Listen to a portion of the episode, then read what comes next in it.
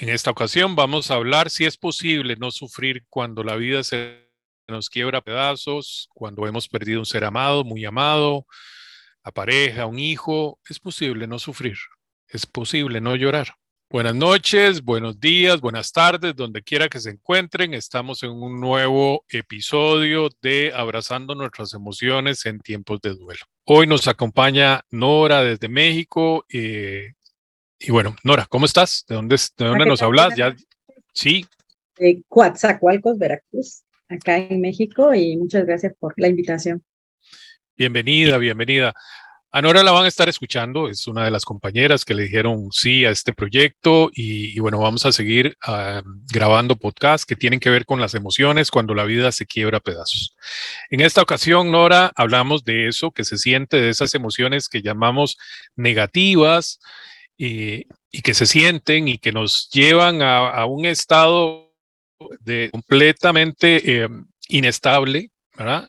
Porque algo sucede, ¿verdad? Muere, muere un ser amado, muere un hijo, perdemos la vista, etcétera, ¿verdad? Todo aquello que se quiebra a pedazos. Se puede no sufrir, Nora, cuando la vida se quiebra a pedazos. Fíjate que es muy importante esa palabra de, sufrir sufrimiento, porque eh, esto te lleva, así como la culpa también, te lleva a mucha discusión. Ah, para algunos, y es bien conocida la frase, eh, el dolor es necesario, el sufrimiento es opcional. Pero para muchos tanatólogos, el sufrimiento se diferencia del dolor, que es el físico, porque es el dolor emocional. Lo utilizan como sinónimo.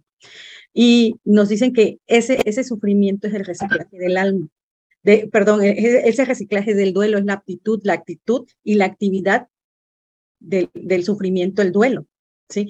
Entonces, dices, ¿qué es el sufrimiento? Muchas personas también, psicólogos, tanatólogos, dicen, bueno, es que el dolor es algo real, el sufrimiento es subjetivo, es producto de tus pensamientos, de tus emociones. Pero algo muy importante es que eh, considero que el dolor es tener que pasar por un lugar donde no te gusta, pero el sufrimiento es como construir la carpa. En este caso lo estaríamos diferenciando así, pero es muy importante decir eh, cómo vamos a concebir en este podcast al sufrimiento, porque eh, muchas veces te comento, el sufrimiento lo refieren al dolor emocional en el duelo, ¿sí? Entonces, eh, nosotros lo estamos diferenciando, así que ahorita es como ese dolor añadido, ¿no? Y hay una frase también muy bonita que dice que en el duelo hay que sufrir, pero solamente lo necesario. Okay. Solamente lo necesario. El sufrimiento, como otras, eh, otras emociones, otros sentimientos, no son malos. ¿Por qué? Porque el sufrimiento llega hasta el punto del dolor en que es el sufrimiento, pero llegas a un sufrimiento límite que es el que te hace levantarte, ¿sí? El que te hace cuestionar tus pensamientos, tus creencias que te hacen estar en ese estado. ¿Por qué sufres? ¿Por qué unas personas sufrimos más que otras? No es lo que te pasó, no es la forma que pienses de lo que pasó, sino el hecho de que te creas lo que piensas de lo que pasó. Sí, no sé si me explico así. Sí. por ejemplo, fue secuestrada, asesinada, enterrada clandestinamente. Ese es el hecho. Sí. Puedo pensar que Dios me dio el castigo, pero si yo me creo que Dios es castigado y que me está mandando ese castigo, voy a sufrir. Y ese sufrimiento tiene características, tiene una intensidad y te abarca completamente todas tus, todos tus aspectos, ¿no? El, físico, corporal, el emocional, el mental, el espiritual, ¿sí? Hasta tu, tu conjunto de creencias que tienes. Y es algo muy intenso, tiene una duración, el dolor, pero el sufrimiento se puede hacer eterno se puede prolongar muchísimo tiempo. Hay otra cosa que es muy importante. El sufrimiento, Mary, echa raíces. Y el sufrimiento echa raíces en todos los aspectos emocional, físico, mental, espiritual. Por eso es que es tan difícil, ¿no? Porque puede ser que ya pasaron ocho años de la tragedia de lo que te pasó, de que te despidieron, que tu esposa te engañó, pero sigues sufriendo, ¿sí? Ya no es por la mera situación. Dime, dime. No, no, me, parece pues completamente eh, comprensible lo que estás exponiendo. Y apuntaba aquí eh, que es subjetivo, es decir, es individual por cada persona. Sí, sí. Y, lo subjetivo e, es, implícito a cada uno de nosotros. A cada uno, cada uno. Y, por ejemplo, yo, yo me estaba eh, este, es tan real como que cuando hay personas que cuando ven la foto del ser querido sufren. Hay personas que ese mismo objeto, ese mismo acto, no. Hay personas que evaden los rituales porque dicen que sufren con ese ritual, ¿no? Pero para otras personas, ¿qué significa? Significa un homenaje, como lo es el encendido de velas, ¿no? Mucha gente puede decir, oye, qué ganas de estar sufriendo. La asistencia a los mismos grupos, Mari. Claro. Hay padres que dejan de ir porque dicen que escuchar a otros les produce sufrimiento. Claro. No sé si usted ha tenido. En nosotros sí ha pasado. Sí, sí, sí. Que rehuyen. Que van una vez y dicen que vaya la mujer, generalmente lo son, que vaya la mujer, yo no. Eh, entonces, es subjetivo. Y ya como te decía, tiene una intensidad, este, una duración, echa raíces. También se dice que el sufrimiento labora porque te pasa una factura. El sufrimiento no nada más es un ratito, es día y noche, día y noche. ¿Sí? Y ese sufrimiento te va a pasar una factura a nivel social, a nivel familiar, a nivel laboral, ¿sí? En todo, en todo te va a costar algo. Y, y la otra característica que decimos es que el sufrimiento también es una alarma, ¿no? Así, yo, yo me la imagino como una pus, ¿no? En tu, en tu herida, como una pus en tu herida. Te está diciendo, oye, algo está mal, ¿eh? Aguas aguas, tienes que hacer algo, tienes que hacer algo, esta es una alarma, ¿no? Entonces, eh, es muy importante aquí eh, enfrentar el sufrimiento, definir las causas de lo que te está causando el sufrimiento para poder aplicar estrategias y en caso de que, de que tú te des cuenta que la magnitud de ese sufrimiento te rebasa, pedir la ayuda, pedir la ayuda profesional necesaria para que puedas bajar el sufrimiento, porque si no, se va a prolongar muchísimo tiempo. Eh, fíjate, eh, la tanatóloga de las más famosas de aquí en México, ella, ella se refiere como que el sufrimiento no es opcional, el sufrimiento también es necesario porque ella lo, lo hace, lo maneja como sinónimo del dolor emocional que tenemos cuando perdemos a, cuando tenemos una pérdida significativa.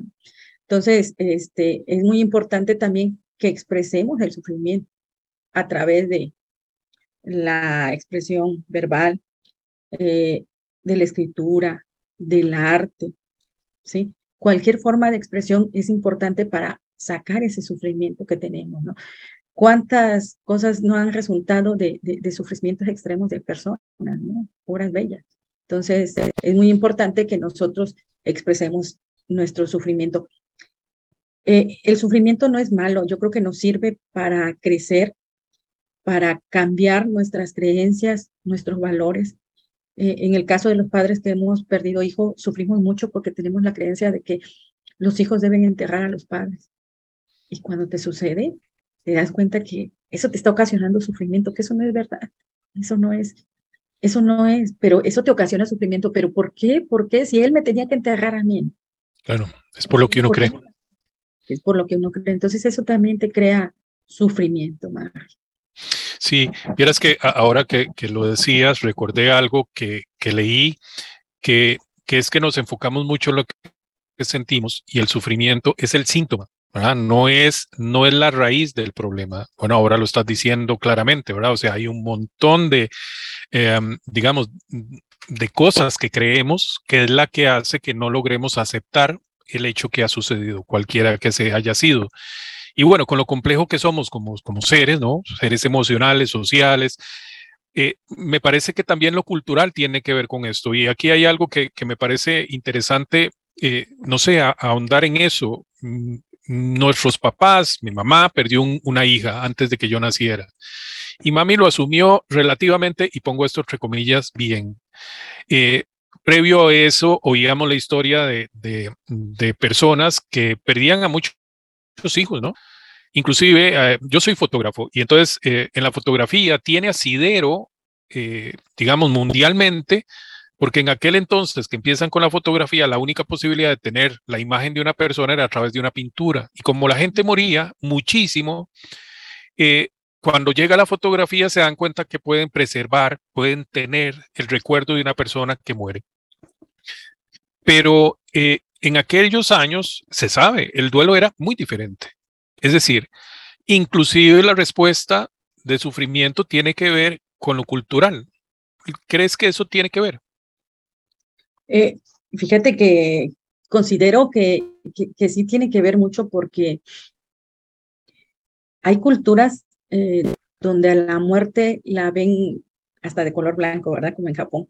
Y ese sufrimiento lo trabajan o empiezan, eh, culturalmente, eh, trabajan mucho la parte interna, ¿sí? El interior. Entonces, cuando sucede una pérdida, ellos tienen, digamos, una preparación y que esto les permite manejar el sufrimiento, ¿cómo te diría? No de una mejor manera, sino que cuentan con recursos y herramientas que en muchos lados, como en México, no los tenemos, ¿no? Eh, por ejemplo, en España, que conocen mucho de tanatología, tienen mucho, tienen muy avanzada la parte de, de, de, de, esta parte de tanatólogos y todo. O sea, dices, es, tienen una pérdida y, inmediatamente eh, acuden con un tanatólogo, ¿no? A diferencia aquí, los grupos de ayuda, pero a diferencia de aquí en México, nosotros, eh, a pesar de que tenemos muchos grupos de ayuda, si tú ves la población, las muertes, como hace rato me comentabas, y las personas que acuden, o sea, son muy pocas. Y te hablan para decirte, ¿sabes qué? Es que mi vecina, mi hermana, mi prima, mi mamá está sufriendo mucho, pero no quieren hacer uso de los recursos que tenemos. ¿Por qué? Porque culturalmente, incluso aquí, eh, asocian mucho al tanatólogo como el psicólogo, como el loquero, ¿no? O sea, que solamente acudes a terapia cuando tienes alguna algún disturbio mental o enfermedad mental. ¿no? Dices, no, si no estoy loca. O si no te dicen, no, pues a mi mamá se le murieron tantos hijos y, y, y, lo pasó, ¿no? No le pasó nada, siguió viviendo. Sí, pero ¿cómo siguió viviendo? ¿O qué estragos hizo en su vida esa muerte? Culturalmente, pienso que, que la falta de difusión de los recursos, de las estrategias tanatológicas, eh, dan o facilitan el sufrimiento en la gente. ¿sí? Y hay mucha gente que está sufriendo, pero que eh, prefieren callarlo, prefieren omitirlo, por no, pienso yo, por no, por desconocimiento más bien, ¿no? Porque muchas veces tienen miedo de acudir a un lugar a expresarse, nos falta expresarnos, pero hay lugares en los que no, ¿sí? En, los que es muy común eh, acudir a, los grupos de ayuda. Eh, yo he visto series americanas en donde que hay, incluso en la película de los Avengers, no sé si recuerdas que el Capitán América hizo un grupo de duelo, ¿no? Entonces tú dices, esas son manifestaciones de que hay grupos aquí, hay grupos de duelo, ¿no? De que eh, se maneja, se maneja, digamos, de manera, cuántas series en españolas también te manejan lo de los grupos de duelo, pero aquí, al menos aquí en México, no sé, en Costa Rica, ¿qué tanto eh, culturalmente estamos preparados para este tipo de situaciones de pérdidas y, y de cómo manejar el sufrimiento? Considero que, culturalmente sí te afecta por la falta de, de conocimiento, por la falta de difusión de todo lo que es la cultura tanatológica y también de las terapias, digamos, alternativas para empezar a sanar el interior, porque el sufrimiento es algo interno que debes de ir sanando desde el interior. Dicen que, que, este, que el sufrimiento que te hace a ti pero el duelo es el que es lo que vas, es lo que haces para sanar esa herida, ese sufrimiento que tiene. Ese es como tu medicina, el duelo, hacer el duelo. Pero si no haces el duelo, si no trabajas el duelo, te vas a quedar en ese sufrimiento, Mari. Eh, tu medicina me, me, suena como, o sea, me suena extraordinariamente claro, ¿no? O sea, eh, para poder atravesar por el dolor, eh, que también podemos llamarlo sufrimiento, y eso la medicina, es el duelo, todo ese proceso que, que afrontamos y está lleno de caídas y de retrocesos, que al fin y al cabo pienso que también son avances, ¿no? Porque algunas veces tiene que ver con deponer posiciones, ¿verdad? Y diría que muchas de ellas, ahora nos decía que es, que es subjetivo y tiene que ver con lo que creemos. Bueno, el echar hacia atrás, es decir, tengo que dejar de creer tal cosa, ¿no? O, o esta posición ya no me funciona. Es decir, este algo que estoy haciendo y, y, valga decir que si lo que está haciendo el que nos está escuchando, eh, no sé, pasan meses y meses y no le está funcionando, es hora de cambiar de forma de afrontar su dolor. Y una de las cosas fundamentales, me parece a mí, es, es hablarlo. Y más que eso, y, y no sé si, si está de acuerdo conmigo es reflexionarlo. Y digo, eh, hago la diferencia porque una cosa es contar lo que me ha sucedido y otra cosa es, es profundizar un poco, ¿no? Eh, es, tratar de verlo eh, más claramente, menos el relato. ¿Te parece algo de lo que tú estoy diciendo como correcto? Sí, y fíjate que, que, hay una como metáfora donde dice, no te ahogues en tu sufrimiento. Es que cuentas y cuentas lo mismo, pero como tú dices, no lo reflexionas, no lo interiorizas, no lo analizas, no te sales de esa persona que lo está contando, sino vuelves a repetir y repetir y repetir lo mismo. Con y murió mi hijo y yo no voy a volver a ser feliz, y murió mi hijo, y, llegas a la otra reunión y murió mi hijo y yo no voy a volver a ser feliz, y murió mi hijo, y haz de cuenta que lo repites y lo repites, y se dice que te estás ahogando en tu mismo sufrimiento. Como tú dices, eh, el sufrimiento hay que sanarlo desde dentro. Es un viaje al interior, es un, tienes que cambiar tus creencias, quizás algunos, algunos, ¿cómo se dice? No, no principios, pero sí, mucho de lo que estabas cimentada, tu filosofía, paradigmas, tu filosofía de vida. O sea, hay muchas cosas que tienes que cambiar, ¿no? ¿Por qué? Porque la ayuda, el duelo no se hace de manera externa, se hace desde el interior. Puedes tener al mejor tanatólogo, los mejores recursos, los mejores grupos, los mejores libros, todo. Pero si no empiezas desde tu interior, no vas a poder. Entonces, no nada más basta expresarlo, sino también tienes que hacer conciencia, analizarlo, revisar, como tú dices, si, si sigues haciendo lo mismo, vas a tener los mismos resultados, tienes que cambiar lo que estás haciendo. Y fíjate, en, ese es, el dolor es estar eh, pasando por un lugar donde no quieres. El sufrimiento es poner la carpa en ese lugar, pero el duelo es el pase que te va a hacer que el dolor pase. Claro. Que pase ese lugar, que atraviese ese y, y finalmente tenemos que atravesar todo ese dolor, todo ese sufrimiento. Y, y pienso que el sufrimiento, digo, yo pienso, me pongo a pensar que tanto sufrí, sí sufrí un montón y, y, y, fui víctima también, ¿no? Y caí y yo creo que llega un momento en que dices, tengo que levantarme, eso es lo que te hace crecer. Dicen que el, dolor y el sufrimiento son necesarios para crecer, para sanar. ¿Sí? sí, creo que si nada más nos quedáramos en el dolor, a lo mejor no creceríamos, ¿no? A lo mejor nada más llegaríamos a sanar. Pero creo que como la culpa, eh, el sufrimiento, creo que hay un sufrimiento necesario que, que no podemos evitar que, que, que, por más que quieras en el duelo no lo puedes evitar, ¿no? Ese, ese sufrimiento por lo que pasó y, y también sufres por lo que estás viviendo y también sufres por el futuro, ¿no? Claro, por lo que por lo que pensás que puede llegar a pasar. Sí, por todo, ¿no? Por todo, por todo. Llega un momento en que realmente lo importante es darse cuenta, ¿no? Es cierto, considerar el sufrimiento como una alarma y darte cuenta que ya es necesario pasar, que no prolonguemos, no hagamos eterno ese sufrimiento. ¿Cuántas personas no pueden llegar a veces que dicen, tengo 25 años de viuda, tengo 30 años que murió mi hijo y continúo sufriendo, no he vuelto a ser feliz, no he vuelto a sonreír, ¿no? Prolongaron ese sufrimiento. Y finalmente dices, eso es una decisión personal. Es, solamente eh, uno puede salvarse. El transformarlo, el enfrentarlo, el, el crecer eh, bueno, se nos ha acabado el tiempo, Nora. Agradecidísimo. Previo a, cerrar, voy a, voy a decirles a quien nos escucha y para quien ha perdido un hijo, una hija o un hermano, una hermana, eh, este podcast es hermano de Abrazos de Esperanzas y, la idea es darles herramientas eh, que puedan usar en su soledad para enfrentar sus emociones, que es como abordamos la vida. Eh, Nora, muchas gracias. Contanos dónde estás. Ya, ya seguramente te han escuchado en otros podcasts, pero para quien nos está escuchando por primera vez, ¿dónde estás? Si te pueden contactar. Claro que sí. Me encuentro, nos encontramos de manera presencial en Coatzacoalcos, Veracruz, en México, y nos pueden encontrar en redes sociales como Fundación Carime, Facebook, eh, con K, Fundación Carime con K, y este, nuestros teléfonos 921-239-5347. Tenemos grupos para viudos, para padres en duelo, para hijos en duelo, duelo gestacional y mixto y por pérdidas por COVID. Estamos a sus órdenes. Muchas gracias, Marre, por la oportunidad. Gracias a vos. Vamos a estar siguiendo, escuchando a Nora en otros podcasts. Eh, les agradecemos su tiempo. Mi nombre es Manrique Suárez. Les abrazo con el corazón. Cuídense mucho